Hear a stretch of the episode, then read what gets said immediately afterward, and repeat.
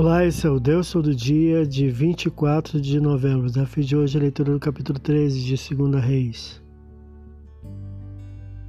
Foi o reinado do mal Jehoacás, filho de Jehu, sobre Israel, a partir da sua capital Samaria, por 17 anos, durante os quais o Senhor o entregou junto do povo pela sua idolatria nas mãos do sírio Ben-Hadad, filho de Hazael.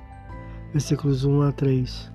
O mal Jehoacás clama ao Senhor que os liberta dos sírios por ação de um anônimo, ficando com poder bélico deficitário, sem apartar-se, contudo, da idolatria. Versículos 4 a 7. Seu filho Jehoás passa a reinar após ele por 17 anos. Versículos 8 e 9. Igualmente mal idólatra, guerreou contra o rei de Judá, Amazia, após quem reinou Yaravam. Versículos 10 a 13. E eu acho, visito o profeta Elisha, enfermo mortalmente, que dirige o rei a ações que demandariam fé não demonstrada, apesar de fala aparentemente religiosa, versículo 14, provocando a palavra profética do Senhor ao rei de vitória parcial contra os sírios, versículos 15 a 19. O profeta, já morto e sepultado, tem seus ossos envoltos em novo episódio de ressurreição, versículos 20 e 21.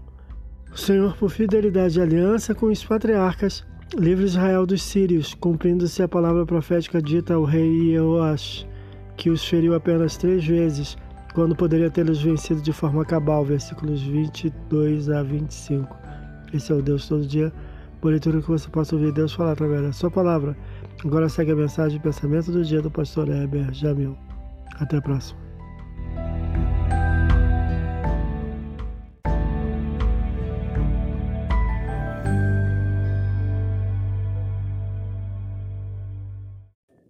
Pensamento do dia.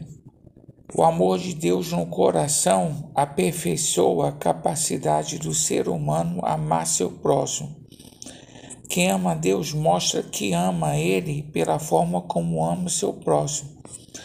Este amor só é possível porque Deus nos amou primeiro. Amemos a Deus e ao próximo como Jesus nos amou. Pastor Heber Jamil, que Deus te abençoe.